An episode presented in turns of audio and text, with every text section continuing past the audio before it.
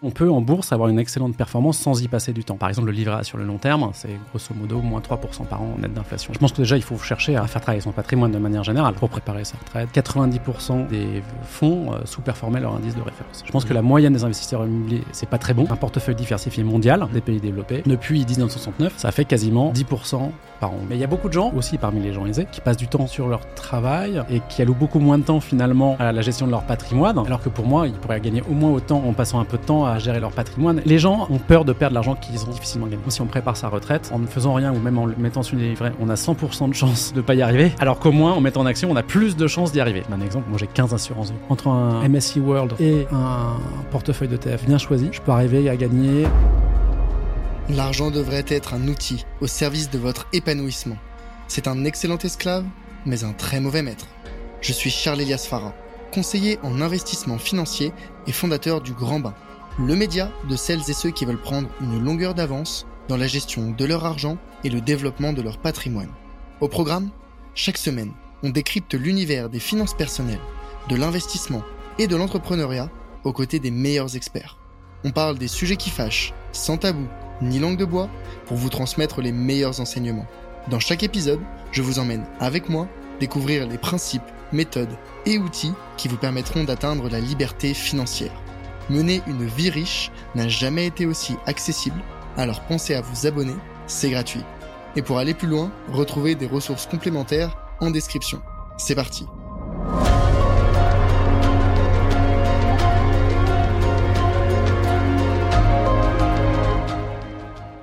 Avant de commencer la discussion, je voulais remercier le partenaire de cet épisode, Tudigo. Vous connaissez la philosophie d'investissement du grand bain. Pas de pari, on diversifie. C'est ici que Tudigo prend tout son sens. Tudigo, c'est la plateforme qui permet d'investir à partir de 1000 euros dans les startups à impact les plus ambitieuses de leur secteur. En quelques clics, vous avez accès à des entreprises de tout type de secteur, dans la deep tech, la medtech, la mobilité. Bref, il y en a pour tous les goûts. Que vous cherchiez à vous positionner sur des actifs risqués à haut rendement ou des actifs moins risqués comme des obligations, Tudigo a la solution. En plus, si vous voulez investir dans une entreprise mais que vous ne savez pas comment vous y prendre ou que vous avez besoin de conseils, vous pouvez échanger gratuitement avec un conseiller qui définira la stratégie d'investissement la plus adaptée à votre profil et à vos objectifs. Encore merci à eux de sponsoriser cet épisode et je vous souhaite une très bonne écoute. Après, moi, je suis vraiment pas eh, anti-immobilier. Hein. Je pense qu'il y a beaucoup de choses à faire dans, dans, l'immobilier, résidence principale ou euh, enfin, dans le locatif. Mhm. Notamment parce que dans l'immobilier, quand on y passe du temps, on peut apporter de la valeur ajoutée. Voilà. Donc, à, sélectionner des biens, euh, à les retaper, à faire des choses comme ça. Mais c'est-à-dire, quand on a du temps, bah, c'est-à-dire que ce temps, on ne l'alloue pas euh, à sa carrière euh, professionnelle, ou pas à sa famille, euh, etc. Est-ce que c'est la bonne façon d'allouer son temps à, chacun, de, décider. Moi, je trouve ça assez sympa de pouvoir, quand on a la chance d'avoir un, boulot qui nous plaît, une carrière qui nous plaît, de pouvoir passer du temps sur cette carrière et sur cette famille.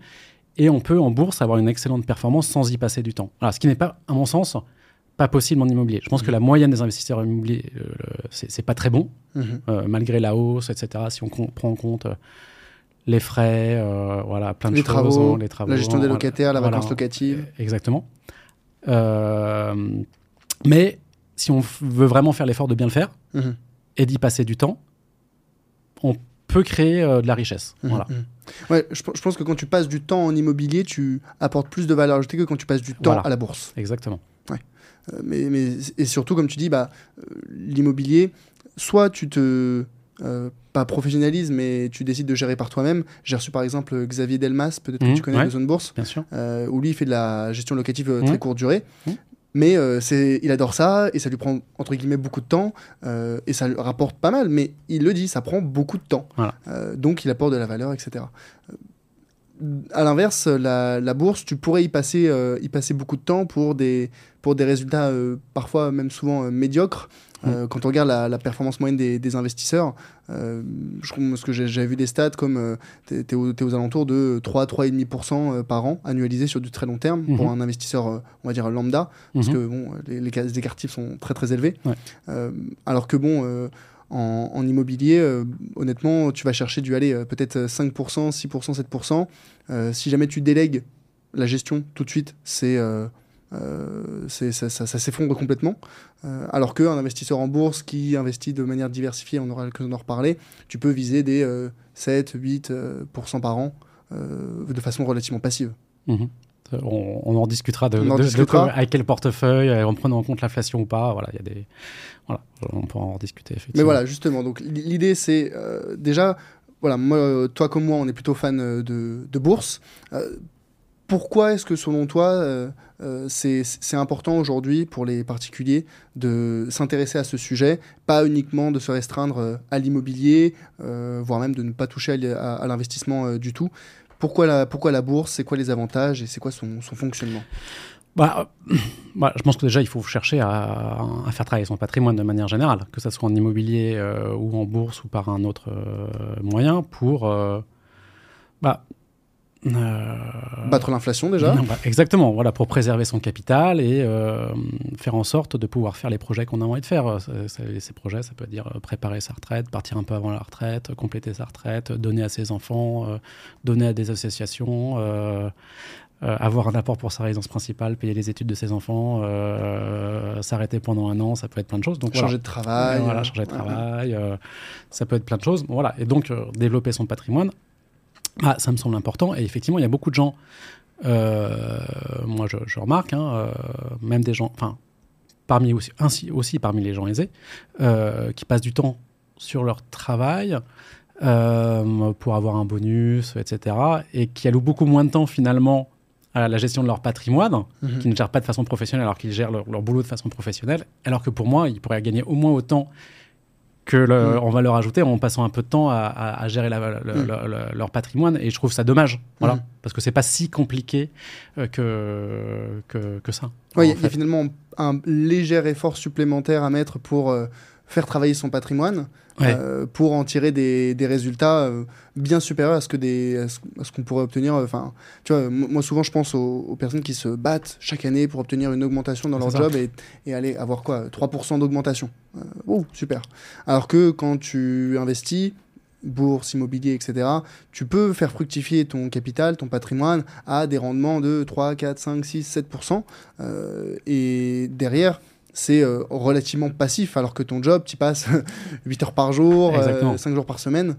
Ouais, ben je vais te donner un autre exemple. Euh, c'est que, effectivement, les gens, ils se, ils, se battent pour des augmentations, ils ont raison, des augmentations. Et puis, ils laissent sur la table plein de choses, plein d'avantages financiers, par exemple, sur, leur, sur une mauvaise gestion de leur plan d'épargne mm. entreprise, en y ils ne veulent pas s'y intéresser, en mm. fait, parce que c'est soi-disant c'est trop compliqué, etc. Et ils pourraient vachement optimiser ça et gagner plus relativement facilement mm. que. Euh, je dis pas euh, en échange, hein, en addition euh, de, euh, des augmentations, etc. Et je donne un autre exemple. Ce matin, j'ai tweeté aussi sur, sur, sur le sujet.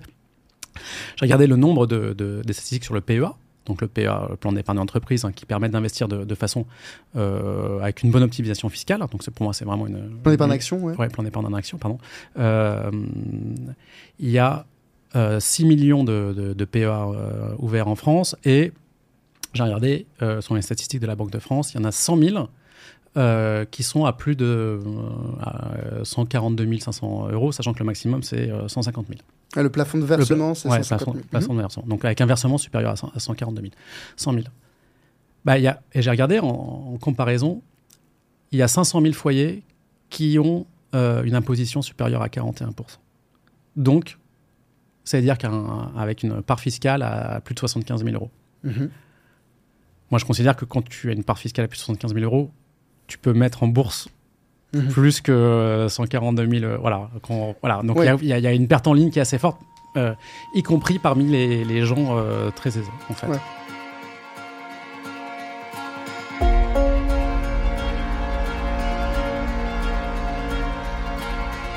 Hello, c'est Charlie.